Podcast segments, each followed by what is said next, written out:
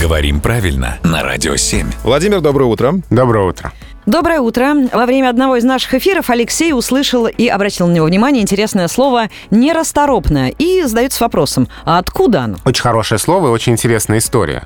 Нерасторопный, не отличающийся расторопностью, то есть медлительный. Отсюда мы понимаем, что расторопный — это какой? Быстрый. Быстрый. Быстрый, ловкий, спешный, может быть, даже. А, и вот давайте подумаем, какие слова с этим корнем вам приходят в голову. Ой, как мне нравится, как на уроке. Торопиться, Торопиться. торопыга, Да. торопышка. Да, правильно. Корень именно этот. И слова, конечно, родственные.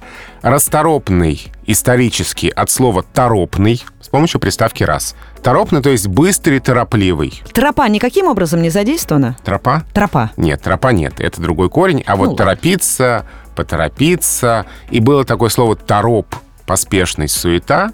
Это оттуда.